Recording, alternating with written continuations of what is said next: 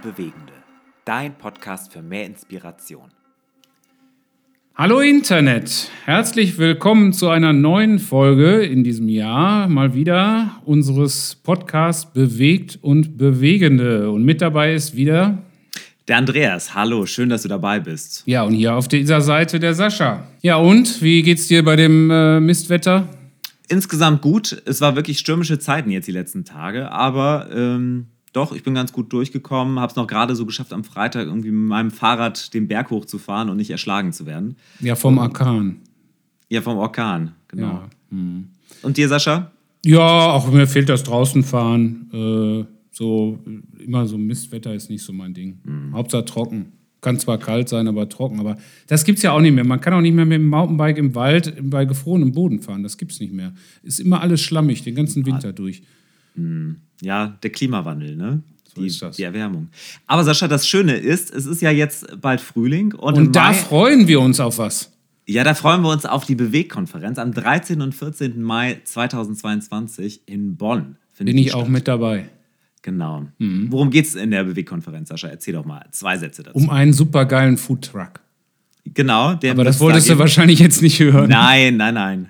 Also gutes Essen wird es geben, gute Gemeinschaft, aber auch gute Inhalte. Auch gute Inhalte, ja. Also wir werden uns äh, praktisch informieren lassen, was mit unserer Gesellschaft heutzutage los ist, wie, was uns die Zukunft bringt und was wir als Christen dazu beitragen können, das Reich Gottes wächst und äh, werden uns da einfach Ideen geben lassen, uns neu bewegen und neu motivieren lassen. Genau, acht Rednerinnen und Redner sind dabei. Herzliche Einladung. Wenn du weitere Infos suchst, bewegkonferenz.de. Dort kannst du dich auch anmelden. 39 Euro kostet der ganze Spaß. Und dann kannst du uns auch manchmal, kannst du uns endlich dann auch ähm, physisch sehen. Ja, und noch sind, noch sind Plätze frei, aber es wird schon enger. Genau. Ja. Herzliche Einladung. Wir sehen uns dann im Mai.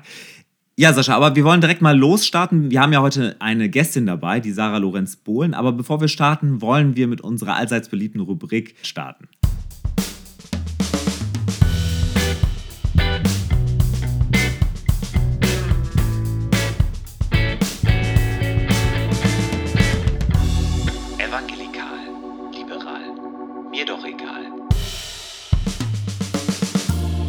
Ähm, Sascha, heute wollen wir ein bisschen über die Tücken und Herausforderungen des Pastorinnen- und Pastorenberufs sprechen. Ja, so du bist ja Pastor. Ja, ja, ist so das Oberthema. Ich kann das aus eigener Erfahrung sagen. Also es äh, passieren manchmal die komischsten Dinge. Ich habe mal aus Versehen beinahe eine Kanzel. Nein, ich, ja, also eine Kanzel angezündet. Aber das ist ein Das kommt in einem anderen Podcast mal. Ich bin gespannt. Die Geschichte kenne ich nämlich auch noch nicht. Also, Sascha, manchmal passieren wirklich skurrile Sachen und manchmal steckt der Teufel wirklich im Detail. Äh, ja, mh, hm, genau. So ist das Redewort. Ja, also so ein Detail ähm, habe ich jetzt äh, von gehört, äh, hat jetzt im US-amerikanischen Phoenix äh, für große Irritationen bei unseren katholischen Geschwistern gesorgt.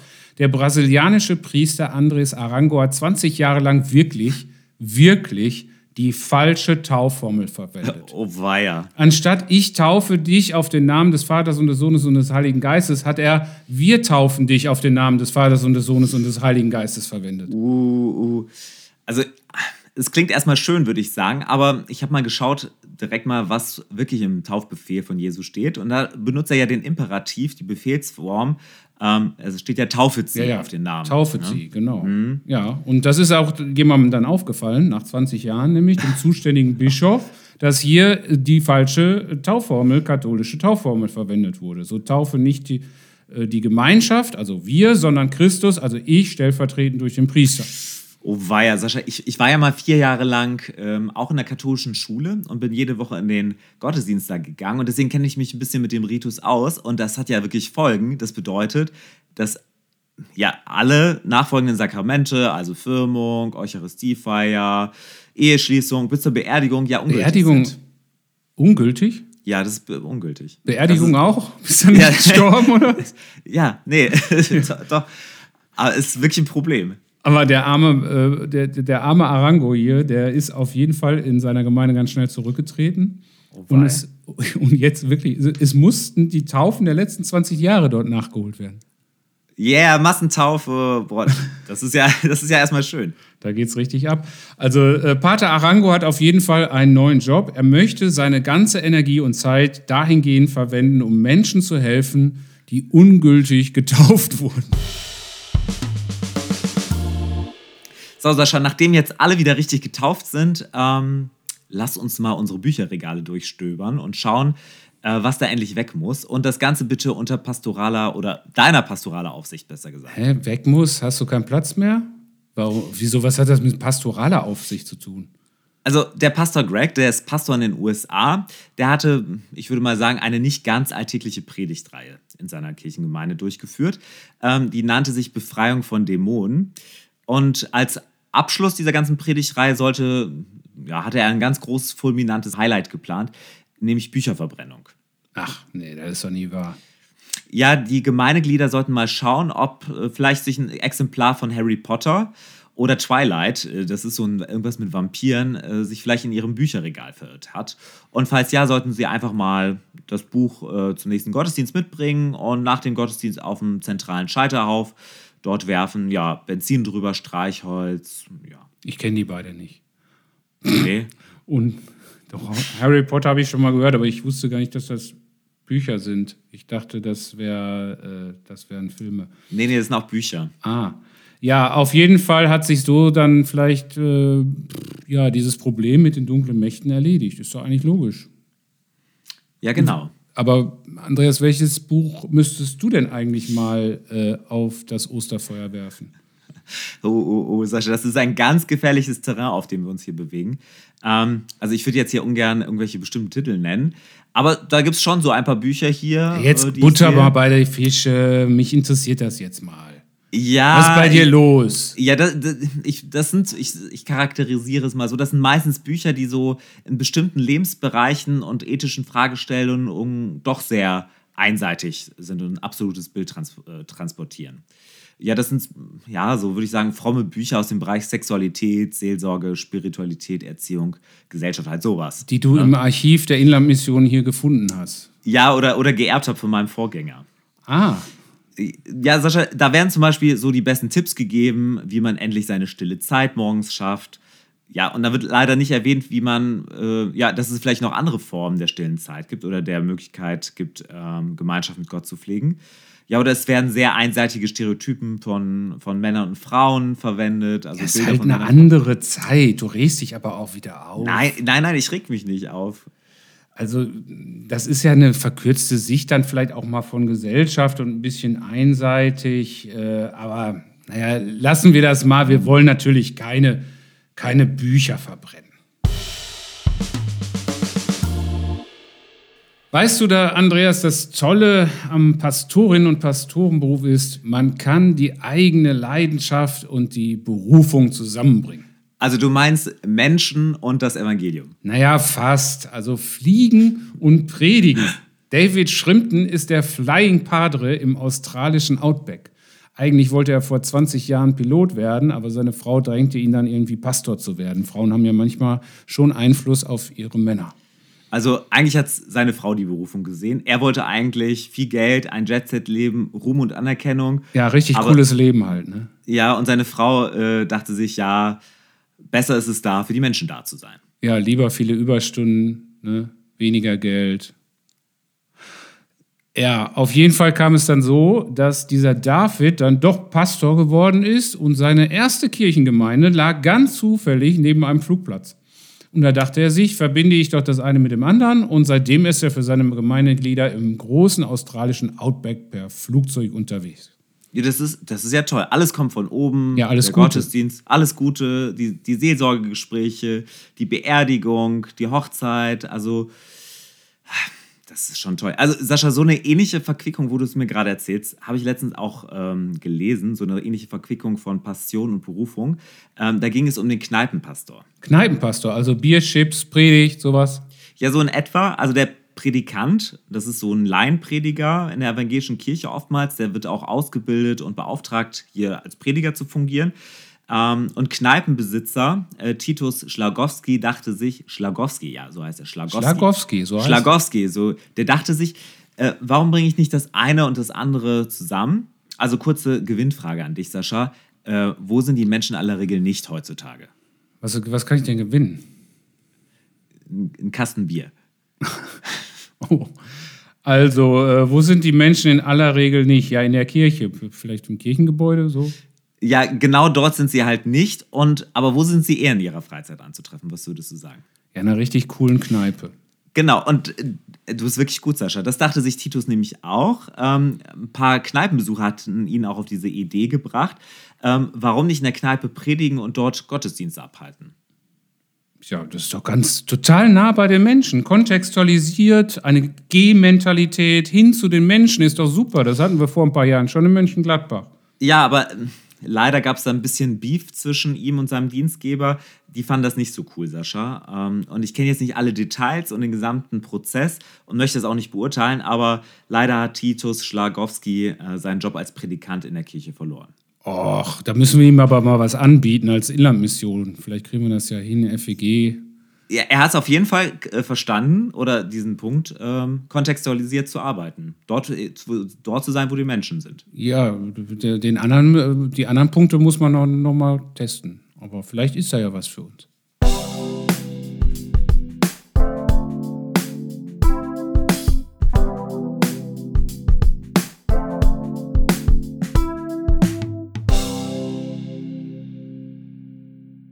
Ja, herzlich willkommen zurück. Inzwischen ist auch die Sarah bei uns im virtuellen Zoom-Studio hier angekommen. Hallo Sarah, schön, dass du da bist. Hi, vielen Dank. Freue mich.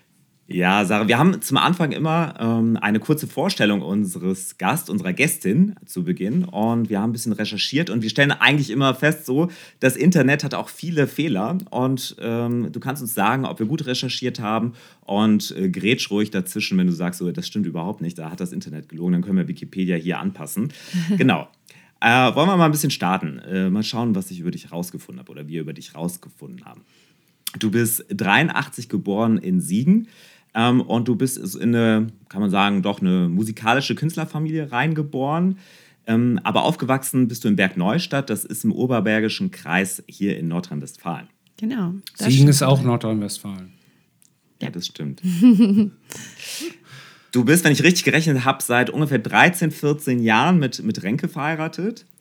Ihr habt, ähm, Moment, ich muss nachrechnen. 2008 haben wir geheiratet. Ja. genau, dann, dann 13, hattet ihr schon Hochzeitstag dieses Jahr oder, oder kommt Wir haben im Juni. Moment, das ist schlimm. Egal. Wann haben wir Hochzeitstag? Ich muss in meinen Ring reingucken. 28.06. haben wir Hochzeitstag. Ah, okay. okay, dann, dann seid ihr 13 Dann Jahre seid ihr 13 rund. Jahre. vorher. 13 Jahre verheiratet. Ihr habt drei Kinder Genau. und aktuell seid ihr wohnhaft im schönen Bochum. Ja. Also Bochum finde ich wirklich schön. Das wäre auch eine der Städte gewesen, wo ich hier hingezogen Drei bin. Mädchen, Ich- richtig? Drei Mädels, genau. Ja. Drei Mädels. Ähm, du bist Musikerin und ähm, du bist tatsächlich mal oder bist Teil der Rings gewesen. Das sind Leute aus deiner Verwandtschaft. Genau. Ähm, dann bist du Teil der Band Sharona gewesen mit Cousinen, also wieder Verwandtschaft. Ein kleiner Funfact: Ich war tatsächlich mal 2001 auf einem Konzert von dir in Darmstadt. Und da hast du irgendwie, ich weiß nicht, ob du die noch kennst, hattet ihr einen Auftritt zusammen mit Normal Generation. Ja. Als ich- Ja, das waren so die ein bisschen die, so christlichen DJ Bobo-Musik Ja, genau. gemacht haben. Danach war ich taub und dann kamt ihr, da konnte ich euch leider nicht mehr hören, weil die so, so laut waren. Das ist auch eine witzige Folge. Erst Normal Generation und dann wir. Ja, genau. Das ist schon 20, über 20 Jahre her. Das fiel mir dann auf, als, ich, äh, als, als wir uns vorbereiteten. Äh, heute bist du, bist du in verschiedensten Konstellationen unterwegs. Äh, Soloalben, Bau feiert Jesus kann man dich hören. Dann bist du Gemeindegründerin und Pastorin äh, in der Kirche vom Port. Da seid ihr äh, vor rund zehn Jahren gestartet. Vorher warst du noch ein bisschen beim ICF, hast du mitgeholfen, bei Hillsong. Ähm, du warst auf dem Hillsong College äh, und dann hast du auch noch beim IGW äh, Theologie studiert. Und du bist Botschafterin von World Vision und seit neuestem auch Autorin, wie wir festgestellt So haben. ist das. Das steht alles bei Wikipedia. Ja, genau. Sehr gut. Da muss ich weiß gar nicht, wie man sowas aktualisieren würde. Aber normalerweise unter- finden unter- wir auch immer was, was, was man so privat macht. Da finden wir auch immer was. Kinder, Küche, Kirche machen. Die 3K, aber, aber haben wir das vergessen? haben wir irgendwas vergessen oder sagst du, das muss unbedingt auf Wikipedia noch drauf? Soll ich überlegen. Eigentlich war das ziemlich vollständig. Ich bin Was, was auf machst du denn gerne, wenn du nicht Kinderküche, Kirche machst? Ähm, ich treffe mich gerne mit Freundinnen. Also Sachen, die man so macht, ne? Also Okay. gestern war ich zum ersten Mal seit, also nee, zum zweiten Mal, seit wir das Baby haben, aus und war essen. Das war sehr schön. Das habe ich sehr gerne gemacht. man Ja. wird ja, man wird ja anspruchslos. Macht Ja, kleine Ich Sachen schon das. sehr gerne. schon Ja, Urlaub, so wenn man mal alleine duschen kann. Das ist doch gut. alleine aufs Klo gehen. Ja, das ist gut. Ja, ja. Aber meine sind schon älter, also die jüngste ist jetzt elf. Von daher. Ja. Das heißt, du kannst wieder alleine aufs Klo gehen. Aber nee, nee, nee, nee. Ich, ich, ich weiß jetzt, warum äh, manche, äh, manche Tierarten im, im Tierreich äh, fressen ja ihre Nachkommen. Seit meine beiden Jüngsten jetzt beide gleichzeitig in der Pubertät sind, Oh. weiß ich, warum die das tun. Ah, Wir beten gleich für dich. ja, das ist gut. Ja, Meine sind ja sehr weit auseinander. Ich habe eine Neunjährige und eine Sechsjährige und dann haben wir noch eine Einjährige jetzt. Und ähm, Ah, ja. genau, deswegen Großer wir teilen uns die Pubertäten dann ein bisschen auf. Wir haben, wir haben immer dreieinhalb Jahre. So Okay. Lange gestillt, ja. Ja, das, Problem, das Problem ist, da seid ihr aber ziemlich lange dann in der Pubertät. Also quasi Ja, dann so. die nächsten. Genau das ist das Zehn Problem. Jahre. Ja, Zehn Jahre genau. Pubertät. Ja. Wir haben noch eine Ja, kleine Fragerunde vorbereitet, glaube ich. Ja, genau, ein kleines Spiel. Wir haben, äh, seitdem wir jetzt äh, die zweite Staffel gemacht haben, äh, immer ein kleines Spiel mit unserem Gast, unserer Gästin. Ähm, wir wollen dir 20 Begriffspaare vorstellen und du musst dich jeweils ganz spontan für einen dieser beiden Begriffe entscheiden. Du kannst auch, wenn es gar nicht geht oder sagst, weiß ich nicht, da kannst du einfach weiter sagen. Äh, wir versuchen das Ganze nicht zu kommentieren und du auch nicht. Und ähm, ja, das ist ganz, ganz spannend. Hast, du- hast du Bock? Also wir können das hinterher dann noch gerade biegen. Also das ist Ja, genau. Okay, ich starte mal mit den 20 Begriffen. Wie gesagt, ganz spontan äh, für eins entscheiden. Okay. Genau. Kaffee oder Tee? Kaffee. Hund oder Katze? Hund. Früh oder spät? Spät. E-Mail oder Brief? E-Mail. Europa oder Australien? Australien. Pott oder Oberbergisches? Pott. Blind oder taub? Blind. Kontemplation oder Worship? Kontemplation. Hillsong oder Elevation? Elevation. Kerzenschein oder Rampenlicht? Kerzenschein. Solo oder Band? Band. Frühling oder Herbst? Herbst. Stiefel oder Sandalen? Sandalen. Vegane Wurst oder keine Wurst? Keine Wurst. Fahrerin oder Beifahrerin? Beifahrerin.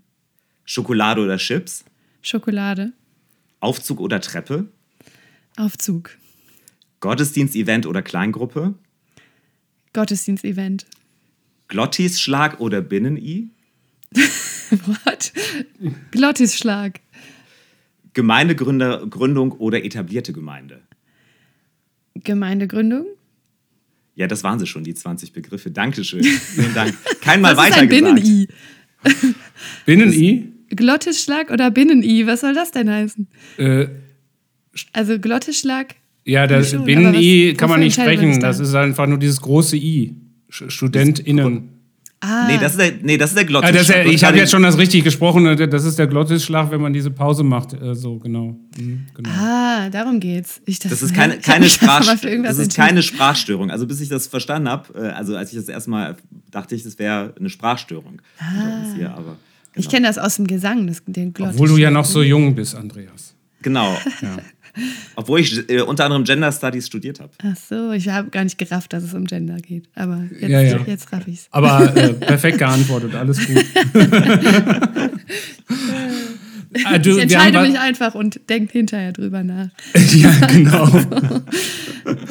Äh, du bist ja, wie wir eben schon ein bisschen in der Vorstellung gehört haben, in so eine echt musikalische Familie reingeboren. Äh, eben ganz früh schon mit den Rings aufgetreten, hast dann bei Produktionen des Kinderliedermachers Rolf Zukowski, äh, den ich auch noch als Kind kenne, äh, mitgewirkt. Ähm, hast dann später eben mit diesen mit, äh, mit der Band äh, Sharona warst du unterwegs, mit den Cousinen. Äh, wie war das eigentlich für dich? Äh, also gehörte das einfach zum Alltag oder war das auch mühsam, so ein bisschen schon im Rampenlicht zu stehen? Also ich kenne das so ein bisschen, mein Sohn, der empfindet schon manchmal ein bisschen Druck, der will so Radprofi werden und mhm. Äh, versucht da auch alles so. Äh, wie sieht das im Musikalischen? Ich bin jetzt nicht so musikalisch. Wie empfindet man das in der frühen Zeit direkt? Also erstmal im Nachhinein würde ich sagen, es war ein Riesenspaß, ne? Es ist ein Riesenprivileg, dass wir also was machen durften, ne? Also ich kenne viele, viele, viele begabte Menschen, die sich wünschen, irgendwie Fuß zu fassen und ja. äh, ne? Konzerte geben zu können, Aufnahmen machen zu können. Und im Nachhinein betrachtet würde ich schon sagen, es ist eigentlich krass, dass uns das so in den Schoß gefallen ist, ne? Und wir so viele offene Türen hatten ähm, und im Grunde sind wir da einfach durchgelatscht, naiv und haben einfach mal gemacht, was so vor der Nase lag. Und ich bin da im Nachhinein total dankbar für, dass wir die Chance hatten. Ne? Und ich glaube, auch damals war das ganze Musikbusiness noch viel einfacher und unkomplizierter, als es heute ist. Und ähm, klar war, hatten wir auch unsere Kämpfe, aber es war insgesamt gesehen einfach ein Riesenspaß und hat mir super viel beigebracht und gelehrt und ich bin da sehr dankbar für. Was, was spielst du für Musikinstrumente? Ich spiele selber Klavier ah, ja. und kann halt so, ne, jeder Christ ein Gitarrist-Akkorde, aber ähm, ich, die, also Songs schreibe ich meistens am Klavier oder halt einfach so ich singe dann und jemand anders hilft mir bei Akkorden, dass es nicht immer die gleichen werden. ja dann ging es ja später, und das passt ja dann irgendwie auch dazu, dann ging es ja später aufs Hillsong College nach Australien, nach dem mhm. Abitur, glaube ich, direkt. Genau. Ähm, was hast du dort, oder was macht man, wenn man aufs Hillsong College geht? Also ich höre das immer von vielen Leuten, auch mhm. hier in so meinem Umfeld, die sagen, ich will unbedingt nach Hillsong, aus Hillsong College. Äh, was hast du da gemacht? Wie kommt man da drauf? Wie kommt man nach dem Abi? Nach dem Abi fahren andere in Urlaub. Ich meine, das ist jetzt schon ein Weilchen her, ne? Ich kannte damals auch ehrlich gesagt nur den Song Shout to the Lord. Das war alles, was ich von Hillsong kannte. Ja. Und ähm, wusste, dass ich, ich wollte gerne Musik machen, ich wollte aber auch gerne auf eine Bibelschule gehen oder da ein bisschen mehr ähm, investieren in meine Beziehung zu Gott und irgendwie Kirche hat mich immer fasziniert. Und ich habe eigentlich einfach beide Sachen irgendwie Music, Bible College oder was auch immer, ich weiß nicht mehr genau, in, äh, in so einen Google-Server eingegeben, Suchfunktion, und dann kam da das, die Seite von Hillsong College und dort stand auf der Seite mein damaliger Bibel, äh, Lieblingsbibelvers. Da stand, ähm, das Leben derer, die Gott vertrauen, gleicht einem Sonnenaufgang. Es wird heller und heller, bis es ganz Tag geworden ist. Aus Sprüche 4. Und das mhm. war für mich so ein Wink Gottes. Ich habe nicht groß weiter drüber nachgedacht und habe mich da angemeldet und habe witzigerweise noch so ein Stipendium bekommen, dadurch, dass wir halt Musik gemacht haben und da ähm, eben auch Musikausbildung mit dabei war. Bin dann einfach mal eben auch völlig naiv bis ans andere Ende der Welt geflogen.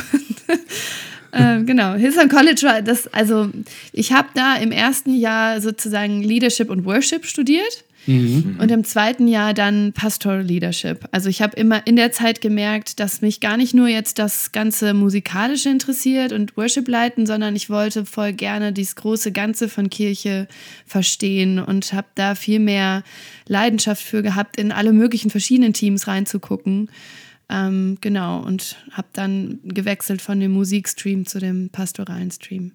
Ah, ja. Hast du da eigentlich schon damals dann, äh, bei der Renke, äh, dein Ehemann war ja auch, glaube ich, äh, dort. Äh, ja, der, der war da zu Besuch. Das, das ist halt okay. die. Wir kannten uns vorher schon durch gemeinsame Freunde und er wusste damals, dass ich da auf dem College bin und er wollte gerne mal ähm, Hillsong besuchen und ne, so ein bisschen äh, Urlaub machen, Weltreise und hat mich dann angeschrieben und mich gefragt, ob ich ihm irgendwie helfen kann, eine Unterkunft zu finden und ein bisschen die Stadt und die Kirche zeigen kann und so. Und ich war eine sehr, sehr gute Touristenführerin. äh, Genau. Und dann kam das eine zum anderen. Dann kam das eine zum anderen. Wir haben halt schöne Strandspaziergänge gemacht und so und dann, dann ah. hat es gefunkt. Bei ihm jedenfalls zuerst und dann irgendwann bei mir auch. Und äh, ihr zwei habt dann äh, 2013, also vor knapp zehn Jahren, äh, mit äh, zwölf Leuten in so einem Wohnzimmer die Kirche im Pott gestartet. Genau. Hm, vielleicht kennen unsere Hörerinnen und Hörer eure Gemeinde noch gar nicht. Vielleicht erzählst du uns mal was darüber. Hier in der Gegend seid ihr natürlich total bekannt und viele wissen Bescheid. Äh, aber zunächst mal, warum wolltet ihr eine neue Gemeinde gründen und warum ausgerechnet im Ruhrpott, im Ruhrgebiet. Ist ja quasi die größte Stadt Deutschlands, der Ruhrpott. Man Genau. merkt ja nicht, äh, dass man von einer Stadt in die andere fährt. das stimmt. Ja, das ist auch sehr reizvoll, finde ich, ne? Dass einfach super viele Menschen hier sind und auch nicht so viele Kirchen, wie wir sie vor Augen hatten. Ne? Also, genau. Und wir haben, der Renke war vorher Jugendpastor im Ruhrgebiet schon, in der Baptistengemeinde in Herten und ähm, hat in der Zeit auch einfach ein Riesenherz für das Ruhrgebiet entwickelt so, ne? und hat gemerkt, da schlägt sein Herz für. Aber als das dann dort zu Ende ging, seine Stelle als Jugendpastor, haben wir eigentlich erstmal so zwei Jahre so eine Zwischenzeit gehabt, weil wir auch gewusst haben, wir wollen jetzt nicht irgendwie neben der Gemeinde eine Gemeinde gründen, sondern ne, wir wollen erstmal wirklich Gott fragen und waren dann nochmal ähm, am Bodensee, auch bei Hillsong Deutschland und haben uns so ein Ah, bisschen orientiert und ganz viel einfach gefragt, was hast du mit uns vor, Gott? Und waren ein bisschen selber verwirrt, was wir mit unserem Leben anfangen wollen. Ähm, und irgendwann war das dann wirklich so, dass wir ähm, einfach immer wieder ne, ganz viele Kleinigkeiten, wo wir das Gefühl haben, Gott ruft uns wirklich zurück ins Ruhrgebiet.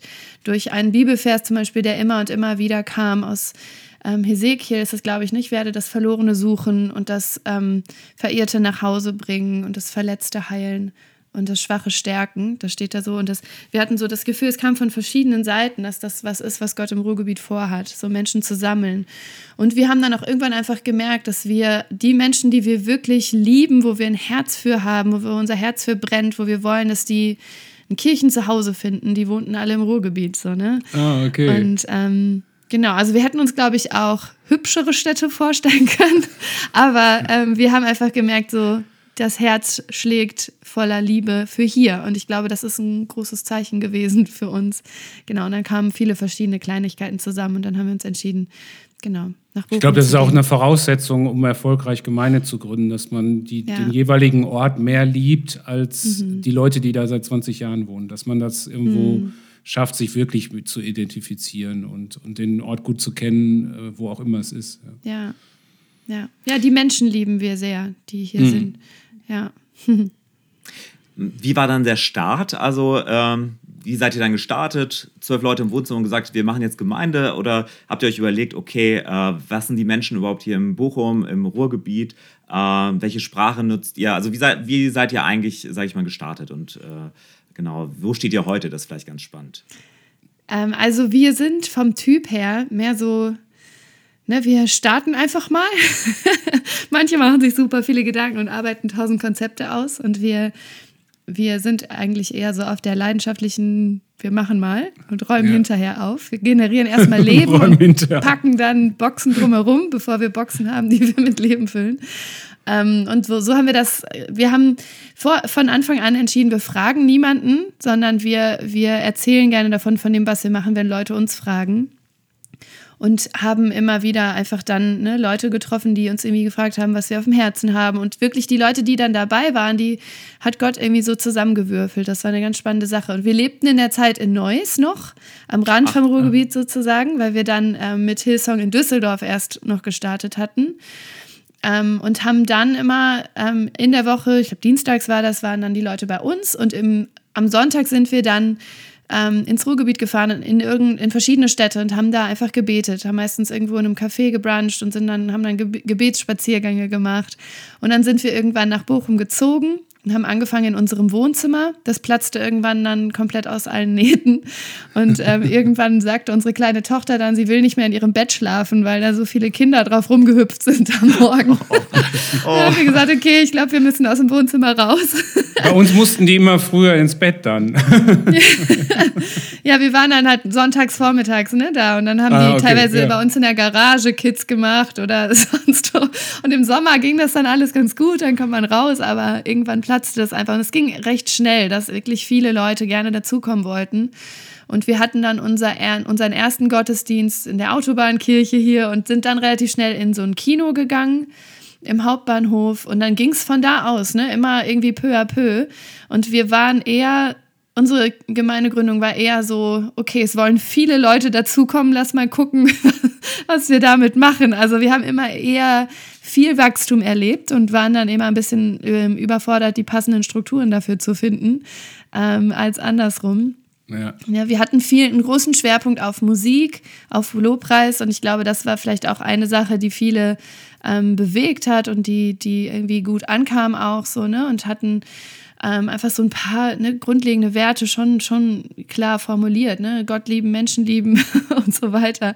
Aber ähm, ja, es war irgendwie eine, eine crazy cooler Ritt. Also es hat richtig viel Spaß gemacht am Anfang. Und wir sind echt schnell groß gewachsen. Wir waren eine ganz lange Zeit in einem relativ großen Konferenzgebäude in Bochum, in der mhm. Gastronomie im Stadtpark. Da konnten wir richtig schön so ein Gemeindeleben generieren. Das war echt, echt toll, die Zeit dort. Und dann war das, wann war das denn? Wir haben irgendwann das Gebäude verloren und dann war relativ bald Corona ähm, danach. Und das waren jetzt die letzten zwei Jahre richtige crazy Jahre für uns als Kirche. Also wenn du danach fragst, wo wir gerade stehen, ist im Grunde pionieren wir gerade noch mal wieder neu in Bochum. Also ja. wir sind ne, von wir hatten wie, im, wie war es vor ja. Corona? Wie, wie, groß wart ihr vor Corona? Ich hab, äh, war leider also hatten, da, weil ich meistens unterwegs bin. Ja, wir hatten zwei Gottesdienste in der Gastronomie im Stadtpark. Da waren dann immer so, wenn beide voll waren, so 400 Leute. Und dann haben wir angefangen in Dortmund und Gelsenkirchen auch, wo dann ungefähr in Gelsenkirchen kam. Da hatten wir erstmal alle zwei Wochen. Da waren auch so 100 Leute. Und in Dortmund waren, ähm, wir hatten da so ein paar größere Events, da waren sehr, sehr viele Gäste, aber wer jetzt so richtig zur Crew da gehörte, waren vielleicht so 50 bis 100 auch. Also so ganz 100 Prozent, also ich, ich, glaube, unsere Kirche war insgesamt so 400, 500 ja, Leute ja. groß vielleicht mhm. und dann aber ähm, wir hatten halt schon öfter mal so größere Events. Zum Beispiel an Heiligabend 2019 waren wir einmal im Starlight Express. Das war so der allergrößte Gottesdienst. Da waren dann zweimal 1200 In, in Bochum Leute, da in der Halle, in der Starlight genau, Express. Ja, irgendwie über okay. 3000 Leute an Weihnachten da. Das war so der Highlight-Gottesdienst. Ne? Wahnsinn. Ne? Ja, das war verrückt. genau. Ja, ja. Das muss man natürlich auch erstmal stemmen können. Ne? Ja. Mm.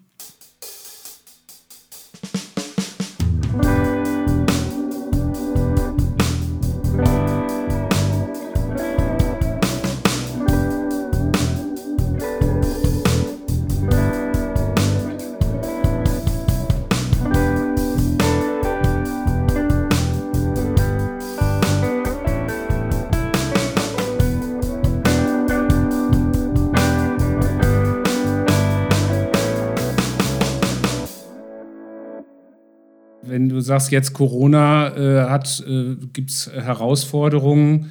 Äh, wie seid ihr den Herausforderungen als Gemeinde begegnet? Also ihr seid ja, du hast es auch erwähnt, natürlich Musik, auch so ein bisschen, ich sag mal, die, die super mit viel Hingabe, aber schon irgendwie die attraktionale Ausübung auch ein ja. Stück weit. Äh, ihr wart ja jetzt keine Hauskirchengemeinde, sondern eher das Gegenteil. Hey, wir treffen uns und wir haben Spaß auch zusammen und, mhm. und Gottesdienst als große, äh, großes Meeting. Wie seid ihr damit umgegangen, wo das ja so kaum noch möglich war? Ja, das war verrückt, ne? Also ich glaube, uns hat das schon sehr an einem verwundbaren Punkt getroffen, weil wir eben auch kurz vorher das Gebäude verloren hatten, waren dann noch kurz im Kino und wir hatten auch ähm, das war auch schon von Anfang an so die Vision, dass wir, die, deswegen heißen wir Kirche im Pott, ne, dass wir uns ausbreiten im Ruhrgebiet, hatten kurz äh, vor Corona im Grunde angefangen mit, ähm, mit Campusgründung, mit Mit Standorten, ne? Mit, genau, mit ja. verschiedenen mhm. Standorten. Und im, im Grunde durch das große Wachstum und durch das, dadurch, dass wir das Gebäude verloren haben und uns so aufgeteilt haben auf verschiedene Standorte, hat so ein bisschen die Identifikation gelitten oder die Leute wussten, glaube ich, nicht mehr so genau, was ist meine Crew, wo ist jetzt gerade hier mein Platz und mhm. ähm, ja, da hat uns Corona schon an einem verwundbaren Punkt getroffen, ne? weil ne, du musstest dich ja in der Zeit wirklich finden, so mit wem kann ich mich jetzt noch treffen und äh, wo gehöre ich jetzt dazu, wenn wir uns nur online treffen. Ich fühle die Verbundenheit auf einmal nicht mehr so. Ja. Ne? Und ähm, ja, da haben, glaube ich, wirklich viele Leute ähm, echt drunter gelitten. Wir haben natürlich versucht mit Kleingruppen und so, aber die gingen ja auch eine Zeit lang nur online und so, ne? Das, also Online-Gottesdienste zu machen. Aber ich glaube, wir berappeln uns gerade erst so richtig aus der Zeit. Ne? Das auch, wir merken schon, dass viele Leute in der Zeit auch sich wieder neu sortiert haben. Wie möchte ich Glauben leben? Wie möchte ja. ich Kirche leben? Ist das überhaupt meine Art von Kirche? Ähm, ne, wie sortiert sich das alles neu, neue Strukturen zu finden. Wir erleben jetzt, dass wir äh, gerade in so einem Club in Bochum sind und da eine ganz schöne Gemeinschaft wieder entsteht. Trotzdem mhm. auch, dass viele, die vorher regelmäßig da waren, gerade nicht kommen oder sporadisch kommen. Also es ist echt eine ganz spannende Entwicklung gerade, die ich auch noch nicht so 100% absehen kann, wohin es führt. Wir haben, ne, ich habe ich hab zwischendurch total gelitten, wenn man so das mhm. Gefühl hat, man läuft wie so ein Hirtenhund um so eine unsichtbar gewordene Herde rum ne? und, und sieht ja, niemanden genau. mehr. So, wo sind die Leute? Und ich fand es echt schrecklich irgendwie. Aber ja, also ich habe so das Gefühl, dass, dass, ich weiß nicht, vielleicht hat Gott das so ein bisschen auch erlaubt, um uns alle mal so ein bisschen zu, ne, einfach so, ich hatte von Anfang an immer diesen, diesen Vers im, im Kopf aus Hebräer, ich habe das immer aus, auf Englisch im Kopf gehabt, dieses Everything that can be shaken will be shaken. Dass es so eine mhm. Zeit ist, wo wir so durchgeschüttelt werden und sich da drin auch zeigt, was ist das, was wirklich krisenfest ist, was ist wirklich sicher, was ist wirklich beständig, was ist äh, ne, so im Feuer geprüft irgendwie. Und das zeigt sich, glaube ich, jetzt erst so nach und nach hm. und wird sich dann neu sortieren. Und ich hoffe, sehr viel gesunder, als es vorher war. Ja. Ja, ich meine, es ist ja eine besondere Phase für, für jeden, mhm. äh, also auch für jede äh, Gemeinde, die in irgendeiner Weise beziehungsorientiert arbeitet. Äh, ja. Also gerade Gemeindegründung, wir haben Gemeindegründungen, die in der Zeit gestartet sind, also Anfang der Krise mhm. quasi, die, ja. die es trotzdem irgendwie geschafft haben, jetzt ein, ein Startteam hervorzubringen, mhm. äh, ein erweitertes Team und jetzt praktisch anfangen mit ersten Gottesdiensten ja. äh, in einer Zeit, wo Beziehung gar nicht ja gar nicht, gar nicht möglich ist eigentlich. Ne? Mhm. Wenn du zurückdenkst an eure Zeit äh, am Anfang auch, du sagst, äh, viel sind wir auch so ein bisschen überrannt worden und so. Äh, da kamen die Leute und wir mussten eigentlich gucken, wie sortieren wir das Chaos. Ähm, was würdest du äh, anders machen? Vielleicht können ja auch andere daraus lernen einfach. Mhm. Also ich muss schon sagen, so im Nachhinein, ich habe, ich, also ich fand das eine ganz tolle Zeit. Es hat total mhm. viel Spaß gemacht. Wir hatten total viel Leidenschaft einfach, ne? Und äh, haben uns da so voll reingeschmissen. Ich glaube, also man merkt ja, also man fängt ja mit Leuten irgendwie an und wir haben relativ schnell auch relativ viel Verantwortung an verschiedene Leute übertragen. Und ne, man, man kennt sich ja oft am Anfang noch gar nicht so sehr. Ne? Und ich glaube, man, man sagt ja immer, es ist leichter, Leiterschaft zu verteilen, als Leiterschaft wieder irgendwie das dann zurückzurudern, wenn man irgendwie merkt, das klappt nicht so gut. Und ähm, ja, gerade bei diesem, ne, also so Systeme zu schaffen, die wirklich langfristig gesund sind, mhm. ähm, das fällt uns erstens nicht so leicht. Äh, und wir sind dann eher welche, die dann immer mal wieder alles Mögliche verändern und so gewissenhafte Menschen schon manchmal frustriert haben, glaube ich. Ja, die müssen dann irgendwo hin, wo es ein bisschen beständiger ist, oder? Ja, und da, glaube ich, hätten wir von Anfang an vielleicht Leute auch an unsere Seite holen müssen, die uns äh, da einfach coachen und helfen, ne? richtig gesunde zu, Systeme zu etablieren, äh, und auch beizubehalten, einfach zu festigen. Auch zum Beispiel dieser Übergang von einem Leiter zu einem anderen, wenn also, ne, wenn man da eine Zeit lang was aufgebaut hat und dann wechselt ja. Leiterschaft, dass man dann nicht alles wieder von Null aufbauen muss, sondern ne, einfach so gute, im Grunde von einer leidenschaftlichen, blubbernden Bewegung zu einer Organisation zu wachsen, die gesund ist, ist wirklich schwerer, als ich mir das so ja. ausgemalt hatte. Und wir haben diesen Schritt halt irgendwie so schnell gehen müssen. Und ich glaube, wir sind ja jetzt im Nachhinein wachsen wir da immer mehr rein, auch als Leiter, das denken zu können und leben zu können. Aber ich glaube schon, dass wir auf dem Weg auch viele Fehler gemacht haben, ne? Mit Kommunikation, wer muss was wie wissen, wie, ne, also wie nimmt man Leute in Leiterschaft mit rein oder auch raus oder keine Ahnung, wie sortiert man sich so, dass es gesund ist und auch, ähm, ja, ne, dieses Thema von, wie, wie viel leitet man von, von ne, als Leiter und wie viel nimmt man die Leute mit rein und hört auch wirklich deren Stimmen und setzt wirklich Be Begabungen frei. Ähm, ist ja, einfach herausfordernd. So, ne? Beteiligung und genau. äh, wie viel ist dann auch ein Drehen um Fragen und so, mm. wo dann besser mal eine Entscheidung getroffen werden Voll. muss. Was, ja. was mich auch noch interessiert ist, ähm, weil wir haben auch eine Zeit gehabt, wo wir halt gemeinsam Gemeinde gegründet haben, meine Frau und ich. Mhm. Und jetzt ist es ganz, ganz andere Situation halt. Jetzt bin ich in dieser Rolle, die die ja eher eine andere Aufgabe hat, so direkt vor Ort. In Gemeindegründung sind wir nicht. Und wir haben das auch so erlebt, so dass wir es wirklich wie in Symbiose quasi Gemeindegründung gegründet haben. Also, ne, habe ich ja eben schon gesagt, die Kinder mussten dann im Bett sein. Man hat versucht, das Wohnzimmer so zu gestalten. Das äh, hatte meine Frau mir letztens noch erzählt, äh, wie wir sogar darüber nachgedacht haben, ja, wie kriegen wir am besten Leute rein mhm. und so weiter äh, am Anfang. Und äh, ich merke halt auch, dass sich dann so äh, Privat und Berufung und so, das vermischt sich ja komplett mhm. so. Ne? Und ja. ich habe gemerkt, wir haben dann ähm, äh, gesagt, damit wir nicht dauernd über den, die Berufung sprechen, über den Job sprechen, wie man es auch immer nennen will, mhm. Äh, haben wir dann uns immer Mails geschrieben. Ich saß unten im Keller, habe gearbeitet, sie saß oben, hat gearbeitet und wir haben uns immer Mails geschrieben, weil wir ja. gesagt haben, alle Terminabsprachen und alles haben wir alles über Mails gemacht, weil wir gesagt haben, das wollen wir nicht am Mittagstisch machen, wenn die ja. Kinder dabei sind und so weiter. Idee oder haben uns einen Abend verabredet, das war dann unser Eheabend und da durfte Gemeinde nicht Thema sein. Mhm. Ähm, wie habt ihr das erlebt? Also ihr seid ja auch stark gemeinsam unterwegs, beide in der hm. Leitungsverantwortung, äh, beide mit unterschiedlichen Schwerpunkten natürlich, aber voll und ganz dabei. Äh, wie habt ihr das erlebt als, als Ehepartner? Ja, also ich kann das total verstehen, was du sagst. Ne? Das ist irgendwie manchmal, das nimmt dann alles irgendwie ein und ähm glaube, so, solange es dann cool ist und Spaß macht, ist das auch, auch super. Aber man muss eben den Punkt herausfinden, auch gerade für die Kinder dann zum Beispiel, so, ne, wo, mhm.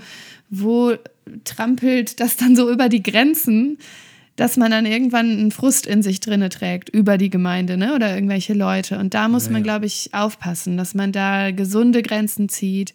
Wir haben das zum Beispiel im Moment auch, dass wir einen Dateabend etabliert haben. Wir sind nicht immer super konsequent in dem, ähm, aber das steht im Kalender und wir versuchen das einzuhalten, ne, wo wir wirklich einfach was Schönes zusammen machen und da eben auch nichts besprochen wird. Und wir haben aber auch ein Meeting in der Woche. Das haben wir auch ja. gemerkt, wo ich immer sehr hinterher bin, dass das stattfindet, weil sonst häufen sich die, Laufen, äh, die, die Sachen so auf, dass man dann doch wieder zwischen Tür und Angel alles Mögliche bespricht. Ähm, und sich einmal zusammen hinzusetzen und die Sachen zu Ende zu besprechen, das ist echt viel wert. Und dann sagst du, Renke, hier, Meeting. In deinem Kalender. Steht im Kalender, genau. Ja, wir, also ich glaube, in jeder Phase mussten wir uns immer wieder neu sortieren und finden, was funktioniert jetzt gerade für uns. Und mal ging es besser, mal nicht so gut. Ähm, ja, also ich finde das super ergänzend und total cool, mit Renke das zusammen zu machen, aber es ist trotzdem auch herausfordernd, weil wir halt auch echt unterschiedlich sind und auch da ähm, ja, sich einfach da auch gegenseitig unterschiedlich sein zu lassen, ne? Und nicht dann irgendwie ja. immer aneinander rumzu äh, meckern ja, ja, oder so. Ja, es muss in die, in die grob in die richtige Richtung gehen, aber man hat natürlich völlig unterschiedliche Herangehensweisen. Ja, und wir merken auch, wie wichtig das ist, dass wir so Spielfelder haben, wo wir einfach selber gestalten können, wo der andere dann nicht auch noch mit drin rum kritzelt. Was sind das so bei euch? Wahrscheinlich bei dir Musik? Wahrscheinlich ist. Äh also ich bin gerade tatsächlich ähm, nicht so viel involviert in dem, im Worship-Team. Das machen andere. Ähm, ich habe immer so, je nach Lebensphase, so verschiedene Teams, die ich mir vornehme. Im Moment bin ich zum Beispiel viel mit dem Kids-Team wieder dran, neue Strukturen zu bauen und äh, ähm, also ich bin viel involviert in, in Predigtserien, Predigtvorbereitungen und so, ne, diese inhaltliche Geschichte. Ähm, so, ja, verschiedene Sachen. Ich versuche ein bisschen ne, mit, mit Organigramm und also da arbeiten wir natürlich zusammen dran. Also im Moment ist es sortiert sich gerade auch wieder vieles neu. Eine Zeit lang war das ganz stark Lobpreis und so, aber je nach Lebensphase und auch äh, Situation der Kirche verändert sich das dann bei mir immer so ein bisschen. Mhm. Du hast ja auch Corona genutzt, um ein Buch zu schreiben. Äh, in den Tagen jetzt, ähm, also wir haben festgestellt, dass viele jetzt Bücher rausgebracht haben. Ja, die hatten Corona alle Zeit. Wahrscheinlich, das stimmt. Genau, Corona, Corona hatte Kreativität auch. Es hatten alle Zeit, nur Andreas und ich nicht. Also. vielleicht können wir auch einfach keine Bücher schreiben, Sascha. Vielleicht sind wir nicht die Bücher schreiben. Ja, vielleicht sollen wir deswegen keine Zeit haben. Ja, ja genau. Ja, wir haben tatsächlich einen Podcast Sehr gut. gestartet.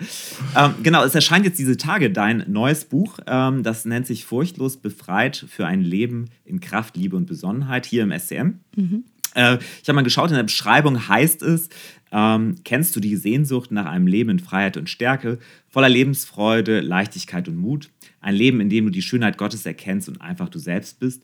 Und dann kommt da diese dunkle Wolke, die sich vor die Sonne schieben will. Die Mauer, die dich einengt. Die nervige kleine Stimme, die dir einredet, dass du dieses Leben niemals finden wirst.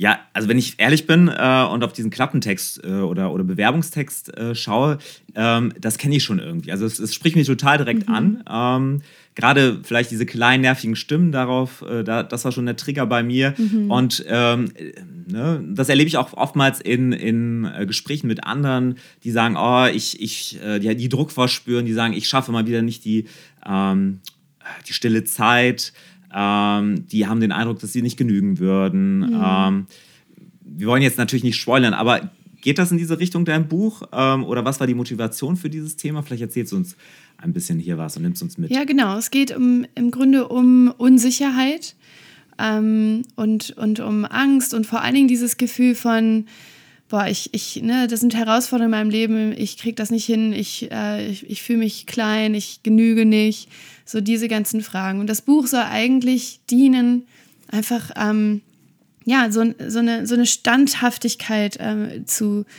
ähm, entwickeln und wirklich auch so einen Mut zu ergreifen, die eigene Bestimmung, Berufung in Angriff zu nehmen ne? und äh, wirklich voranzugehen mit dem Geist der Kraft, Liebe und Besonnenheit. Sehr interessant, weil dieser Bibelvers steht ja in ähm, äh, 2. Timotheus und ähm, oder 1. Timotheus? Ich habe es geschrieben. Schlimm. Ich weiß nicht. ich verwechsel es immer. Nicht schlimm. Egal. Egal. Ich bin nicht bibelfest, von daher ich kann das nicht beurteilen. Unsere Hörerinnen und Hörer auch nicht. Daher, also. Ich habe immer Angst. Ich, ich habe das jetzt so oft geschrieben. Ich verwechsel es immer. Noch. Manchmal habe ich einen Albtraum, dass ich auf irgendeiner Gemeindefreizeit als Leiter der Inlandmission bin und einen Bibelkundetest machen muss. Und äh, also so, so, so, so ein Bibelquiz. Und alle anderen in dem Raum wissen alle mehr als ich. Ja. So. Ist doch okay. Ja. also es ist entweder 2. Timotheus 1 oder 1. Timotheus 2, Vers 7. Jedenfalls ist wir da... Wir, wir werden es nachrecherchieren ja. und dann in die Shownotes schreiben. Sehr gut. genau, da sagt halt Paulus zu Timotheus, ne, Gott hat dir nicht gegeben einen Geist der Furcht, sondern genau. der Kraft, Liebe und Besonnenheit. Und Timotheus eben auch, war im Grunde so ein, so ein Leiter von der Gemeinde, vielleicht eben wie viele Gemeindegründer auch, die das vielleicht hören oder ne, die dann sagen so, boah, ey, ich kann das nicht. Also, ne, da sind Ältere, die wissen viel mehr, da sind andere, die sind viel stärker und klüger und mehr erfüllt vom Heiligen Geist. Ähm, und da herauszufinden, was brauche ich, um mich sicher zu fühlen, um, um ähm, Unsicherheit zu überwinden, wo kommen Ängste auch her und was, was für, was stellt Gott mir an die Seite? Ne? Wer ist dieser Geist der Kraft, Liebe und Besonnenheit und was sagt Gott über mich? Und da so ein ganz gesundes Fundament zu bauen, das ist so das Anliegen von dem mm, Buch. Mm. Ja, ich meine, gerade äh, meine Generation, äh, also ich werde jetzt äh, bald 50 irgendwann und äh, so, da merke ich immer, das ist gar nicht so, ähm, so typisch, dass man dann auch öfter offen damit umgeht überhaupt, ja, mhm. also vor den Dingen, äh, vor denen man Angst hat. Ich, ich weiß noch, als ich meine erste Gemeindegründung, äh, da ist äh, jemand mit mir in der Fußgängerzone, der schon ein paar Gemeinden gegründet hat. Und da haben wir eine Umfrage gemacht, wie stellt ihr euch denn einen Gottesdienst vor und so in der damaligen Zeit und einfach mit den Leuten in Kontakt zu mhm. treten und oder haben wir ein Schild aufgestellt, hier Pastor hat Sprechstunde, ja, um einfach nur ganz defensiv erstmal Gespräch anzubieten. Und äh, ich merkte halt, wie, wie, wie, wie ich das brauchte, auch um meine Menschenfurcht beispielsweise zu überwinden. So, ne? Ja. Und äh, oder, oder heute habe ich zum Beispiel noch einen Videoclip aufgenommen, da bin ich immer aufgeregt mhm. vor. Ja? Also das kriege ich gar nicht, das, das, das nehmen gar nicht die Leute so wahr, ja. Also wovor man alles Mhm. Auch im normalen Alltag, selbst wenn man in der Berufung lebt, beständig drin ist, äh, was, was einen da verunsichert. Also das ja. ist schon eine Menge. Ja. Das stimmt. Mhm. Ja. Ja, und ich glaube, es geht auch nicht darum, dann zu sagen, ich, das, das fühle ich alles gar nicht und das wegzudrücken, genau. sondern sich bewusst zu sein und auch ein bisschen reflektierter zu werden, wo kommt es denn her, warum ist es in mir und wo kann ich mir auch ganz natürlicherweise Ressourcen ansammeln, die ähm, mich stärken. Ne? Ich glaube, manches ist ja auch allein, wenn ich mich körperlich nicht ausgeschlafen fühle oder nicht fit bin, das macht mich auch schon unsicher. Oder wenn ja. ich nicht die nötigen Menschen an meiner Seite, die mich unterstützen. Oder allein, wenn ich eine wirklich Dinge nicht kann, also wirklich nicht ich kann ja Tools auch sammeln, wo ich dazu lerne, wo ich mich weiterbilde, die mich dann stärken. All solche Sachen können wir ja natürlicherweise schon schrauben und darin wachsen. Ähm, aber es gibt halt manchmal eben auch so ne, Dinge in unserem Herzen, die, die einfach nicht, nicht heil sind, so das, das innere Kind, ne? wo, mhm. äh, wo man wirklich merkt, da sind Dinge, die mir immer wieder so eine grundsätzliche ähm, Dinge einreden. Ich bin nicht genug, ich reiche nicht aus, ich werde nicht gesehen. Und das sind oft so, ist oft so ein Schatten, der dann ähm, einem irgendwann mal in den Hintern beißt. Ne? Auch während man Gemeinde gründet oder während man so seine Berufung lebt, merkt man dann auf einmal, diese Stimmen in mir, die machen mir irgendwann das Leben schwer. Und die zu reflektieren und den auf, ne, einfach offen ins Auge zu gucken. Ich glaube, ja. das gehört auch dazu, nicht einfach zu sagen, ich fühle das doch nicht und ne, so mit so einer christlichen Keule drüber zu watschen und das ist alles gar nicht so schlimm, sondern bewusst anzugucken und dann aber auch bewusst ins Licht zu holen, ähm, vielleicht auch in die Vergebung zu holen und dann auch wirklich sich eine, eine Entscheidung treffen zu können, welcher Wahrheit möchte ich glauben? Ne? Möchte ich diesen inneren Stimmen glauben oder gibt es eine, eine andere Wahrheit, die Gott über mich ausspricht?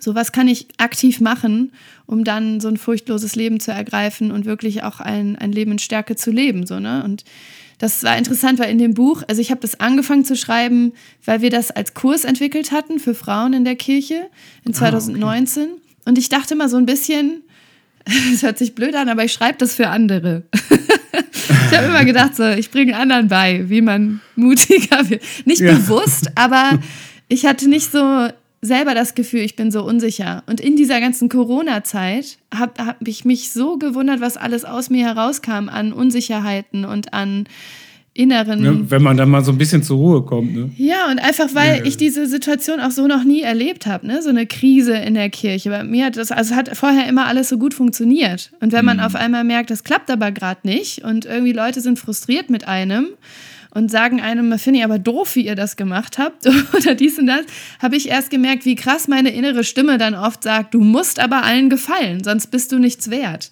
Ja. Ne? Und das zum Beispiel einfach zu erkennen, muss ich das wirklich? Also, ne, wo kann ich zuhören und sagen, ja, okay, stimmt, ich habe einen Fehler gemacht und wo muss ich aber auch sagen, ist okay, auch wenn ich dir jetzt hier nicht gefalle und es dir nicht recht machen kann, ich habe trotzdem meinen Frieden damit. Mhm. Und all solche Sachen, da musste ich irgendwie ehrlich richtig sortieren. Und ähm, da hat mir das Buch selber tatsächlich geholfen, das zu schreiben in der Zeit. Ich habe auch manchmal am meisten durch meine eigenen Predigten gelernt. Ja, ja es ist, ich glaube manchmal ist es so ein Trick von Gott, dass ja. er einem irgendwie sagt, so, du brauchst, du musst dich mit dem Thema auseinandersetzen. Und weil du nicht demütig genug bist, einfach ich zu machen. Ich predige eigentlich für jemand anderen und plötzlich merke ich, dass ich für mich selber predige. So schlimm. Ja. Aber ist ja auch Aber ich meine, ja. aber, das, äh, aber das, das Thema ist natürlich genauso relevant. Also der, ich habe so verstanden, der Anstoß kam durch eine Frauenarbeit, aber mhm. ähm, das Thema ist ja hochaktuell. Ich habe letztens noch in einer äh, Tageszeitung, äh, Wochenzeitschrift äh, gelesen, hat eine Psychologin über die die heutigen Männer einfach äh, gesprochen, die auch teilweise so verunsichert sind, das natürlich vielleicht mhm. nicht so mhm. zeigen können aber durch Rollenveränderung und so weiter, durch äh, ja. unklare Anforderungen im Job wie in der Familie mhm. und so mhm. weiter auch ähm, da, da in, in eine Angstsituation kommen, in Furchtsituationen kommen. Und ich glaube, das ist äh, für jeden einfach relevant, äh, total, ja. äh, sich da einfach gut möglich zu reflektieren zu können und zu sagen, okay, wo kommt was her mhm. und wie kann ich da am besten mit umgehen und was, was, was haben wir da eigentlich für eine Ressource, die wir auch nutzen können. Ja, ja, mhm. was braucht meine Seele ne? und was, was habe ich in meinem Leben als Grundlage? Ich glaube schon, dass ne, früher man hat dann in so bestimmte Rollen, musste man halt reinpassen. Und auch wenn er das manchmal eingeengt und geärgert hat, das hat einem auch ein bisschen Sicherheit gegeben. Ne? Ja, und heutzutage ist so vieles offen und so vieles äh, muss ich mir irgendwie selbst zurechtlegen. Und aber von allen Seiten wird auch geschrien, das ist nicht gut und das ist, ne, du müsstest dies und du müsstest das. Also es ist schon eine Herausforderung, dann wirklich ähm, ja, sich selber darin zu positionieren und dann einfach Entscheidungen zu treffen. Und ja, mhm. ist ein wichtiges Thema auf jeden Fall.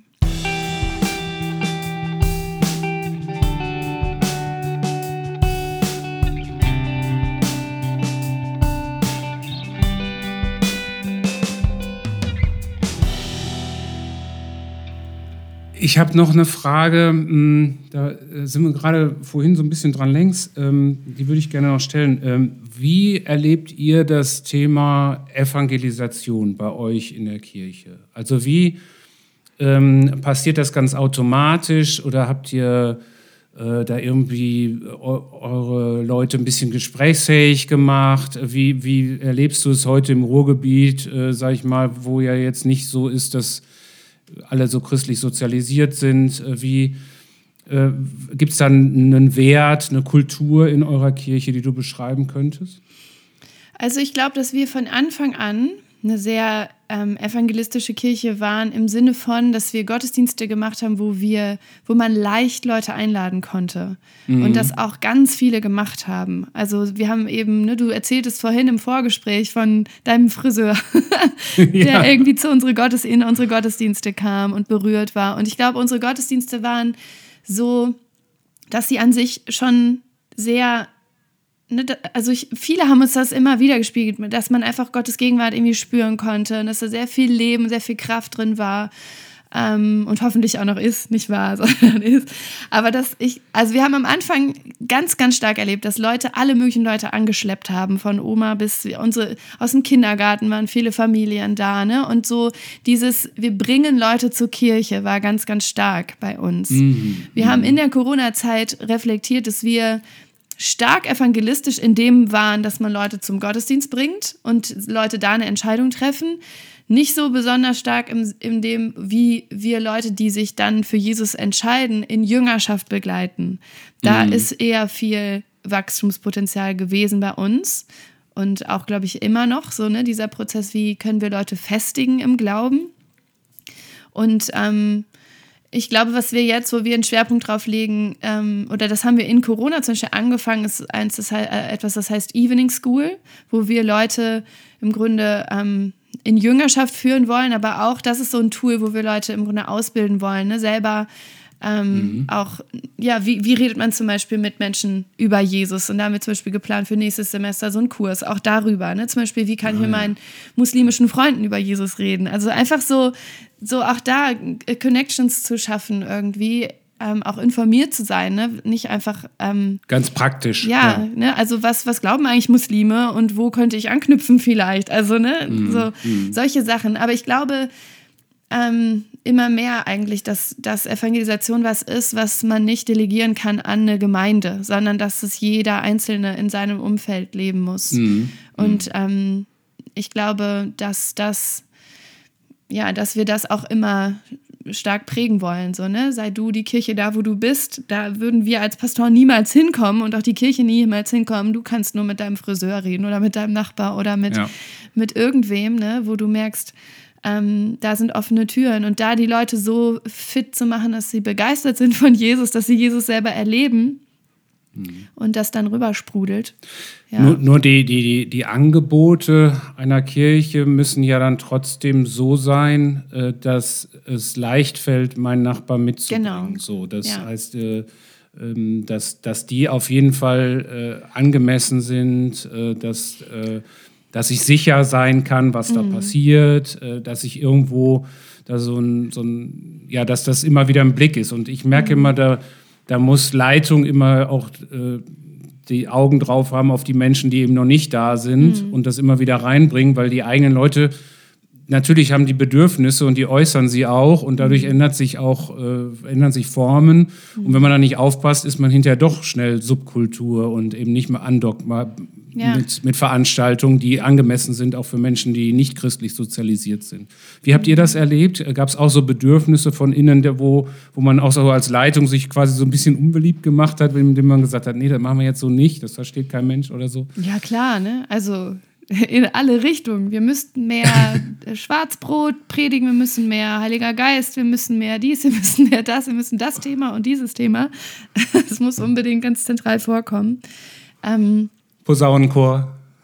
Ja, äh, Posaunenchor hatten wir noch nicht. Aber beim Lobpreis auch. Also ich glaube, dadurch, dass wir ziemlich klar von Anfang an gesagt haben, wir haben schon, also so Mainstream-Lobpreis, ne? Das ist schon was, wo wir uns drauf eingeschossen haben. Und das ist, ich glaube ja nicht umsonst, auch wenn man das, auch wenn viele in unserer Kirche immer wieder kamen und ja, man müsste doch mal dieses Lied und nicht so Mainstream und sowas immer. Das ist ja auch deswegen Mainstream-Lobpreis, weil eben die breite Masse da viel mit anfangen kann. Ne? Popmusik ja. ist auch deswegen Popmusik, mhm. weil es einfach viele Menschen erreicht. So, ne?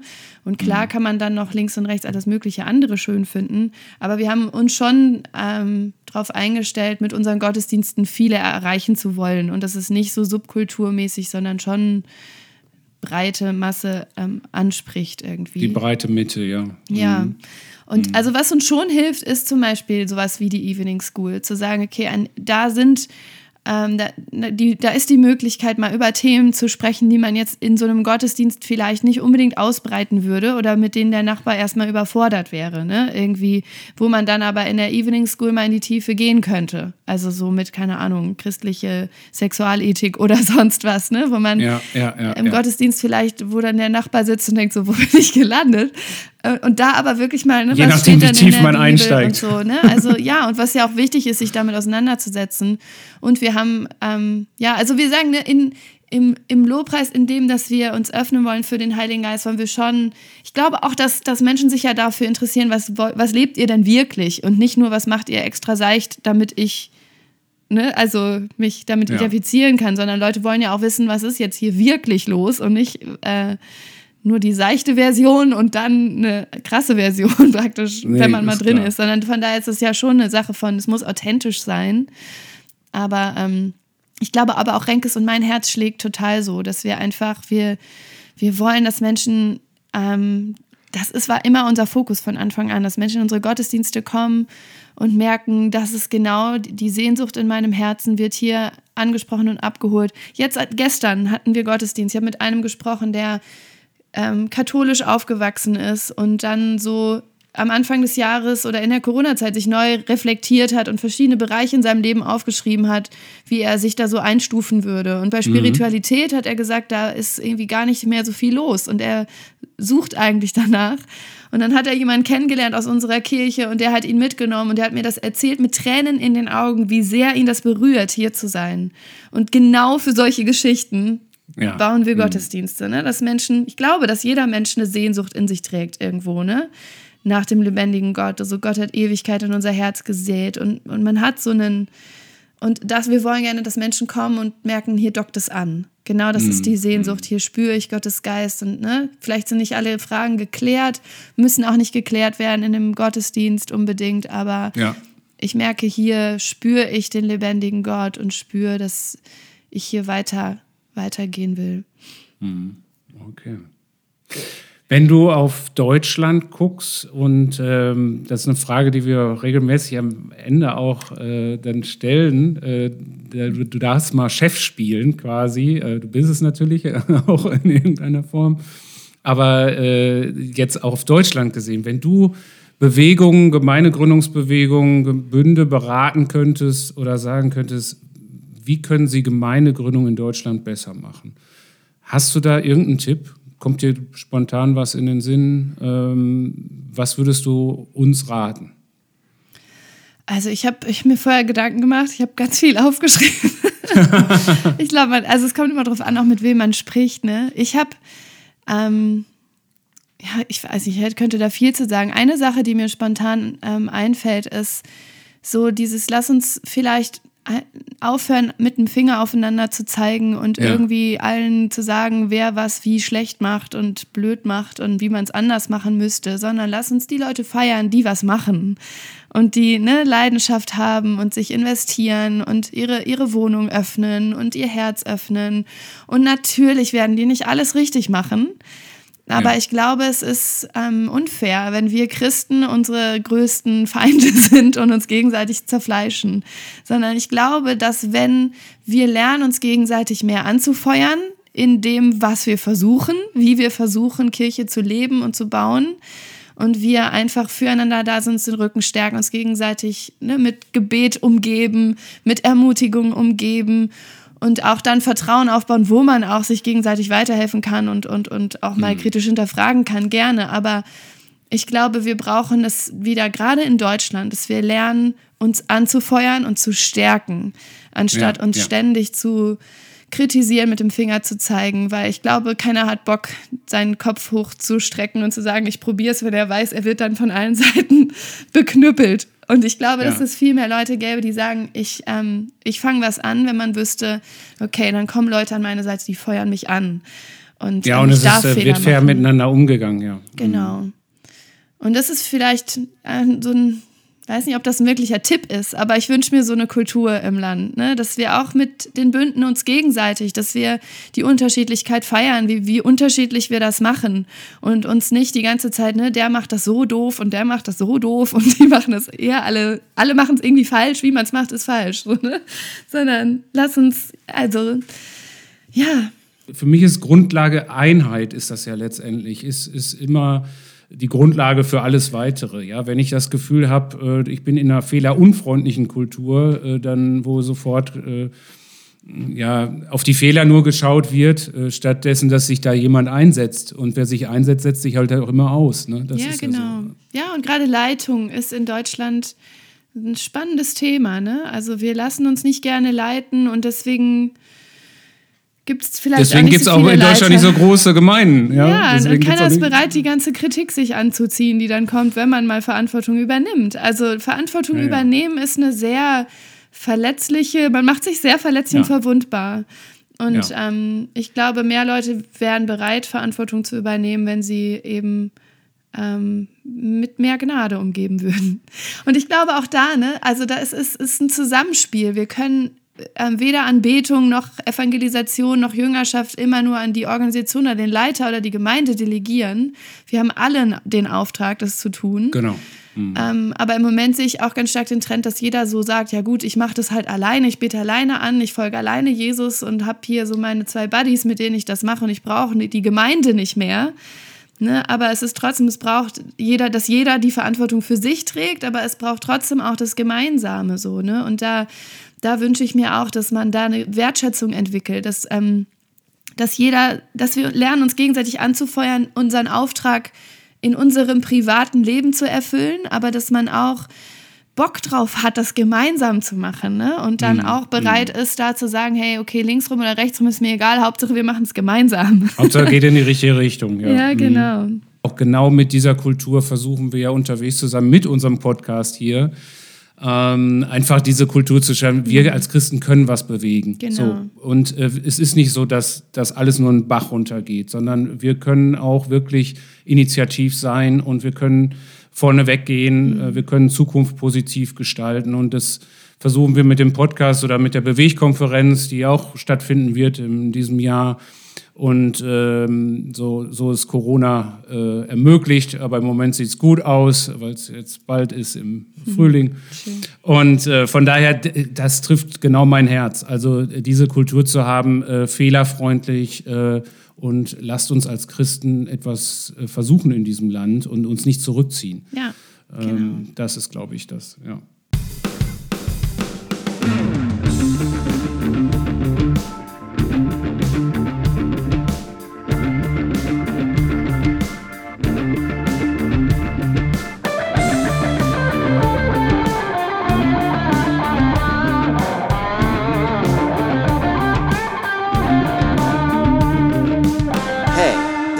Rick from USA. I proudly present the Spotify playlist for Moved and Movers. Stay tuned and be blessed. Wir bitten ja immer äh, die Gästin, den Gast, uns einen Song mitzubringen, den wir auf unsere Spotify-Playlist äh, setzen dürfen. Ähm, genau, ein Song, mit dem du was verbindest oder eine Geschichte. Was hast du uns denn mitgebracht, Sarah? Ähm, ich habe äh, für meine Kinder mhm. den Song, den wir immer im Auto hören im Moment habe ich mitgebracht. Okay. Einfach, weil er Spaß macht und weil er positiv okay. ist. Das ist von Justin Timberlake, Can't Stop the Feeling. ich dachte, vielleicht wollen ein paar Leute einfach mal ein bisschen tanzen. Super. Ich höre ja, das immer auf dem Weg zur Schule und zurück, muss das eine Million Mal am Tag hören. Ich dachte, ich teile es einfach mit euch allen. ja, sehr cool. Packen wir auf die Liste. Sascha, was hast du denn? Ja, ich habe auch was Witziges. Äh, ich habe äh, äh, dem Andreas habe ich schon vor äh, einiger Zeit ein, ein Lied zugeschickt. Äh, ich sage, das ist für den nächsten Podcast, für die nächste äh, Playlist. und zwar ähm, war ich als Kind, mein erster Kinofilm war Dschungelbuch. Dieses alte Zeichentrickfilm, dieser Dschungelbuchfilm. Und da gibt es ja so verschiedene Songs drin. Und an einer Stelle singt halt dann der Bär äh, Balu äh, singt dann über Gemütlichkeit. Versuch's mal mit Gemütlichkeit. So, und das äh, fand ich einfach, äh, ich denke, in dieser Zeit, wo so viel Alarmismus herrscht, äh, nicht nur äh, Corona, sondern an vielen Stellen ja, denke ich so häufig an diesen Song, da habe ich gesagt, den packe ich einfach auf die Playlist, versuch's mal mit Gemütlichkeit. Packen wir drauf. Ich habe ich hab mir mal erdreist, heute zwei Songs mitzubringen. Nämlich den ersten, äh, wegen der guten alten Zeiten, Sarah, Normal Generation mit Long, Long for You. Ich, äh, den, die gibt es tatsächlich bei Spotify, habe ich äh, gefunden. Ähm, und den zweiten Song ist Danger Dan. Äh, das ist der von. Ähm, ja, das ja, ist der von. Al ja, kenn, von Alligator, ja, doch. Ich dachte, du hättest nee, jetzt einen äh, Song mitgebracht. Nee, nein. Normal nee, Generation nimmst du schon. das fand ich, ich, ich, ich, ich, das, ja, das, das hätte ich auch tun können. Aber nein, ich nehme Normal Generation. Ne? Normal okay, Generation. ich bin nicht beleidigt. Bisschen, okay. bisschen nur. Gut, dann wir, wir packen auch einen von Charuna drauf. Wir packen auch einen von Charuna drauf. Wenn, ähm, und den zweiten ist, äh, nee, den dritten dann ist Danger Dan äh, von äh, Antilopen Gang ist der. Äh, und äh, Topf und Deckel. Das ist ein Liebeslied. Und ich dachte, wir brauchen Liebe und äh, lohnt sich zu hören. Schön. Genau, Danger Dan mit Topf und Deckel. Na Dan, passt ja alles gut zusammen. Was wir alles brauchen. Ja, es hat mich sehr gefreut, Sarah, dass du mit dabei warst und dass wir mal so ein bisschen so einen Einblick äh, gekriegt haben, auch äh, was äh, du so tust, ähm, wo du überall unterwegs bist. Äh, also Buch erscheint jetzt oder ist schon erschienen? Im März. 1. März, 1. Ne? März, 1. Genau. März, ja. Genau. genau. und zehn Jahre Gemeindehistorie und wir wünschen euch auf jeden Fall, ähm, ja, dass es gut weitergeht, auch jetzt äh, äh, praktisch nach der Corona-Zeit, dass ihr die richtigen, guten Entscheidungen trefft. Ähm, Dank, ja. Lasst euch leiten.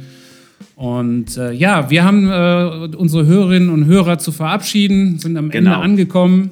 Und äh, ja, wir sagen dann Danke und Tschüss. Und bleibt bewegt. Bleibt bewegt. Tschüss. tschüss.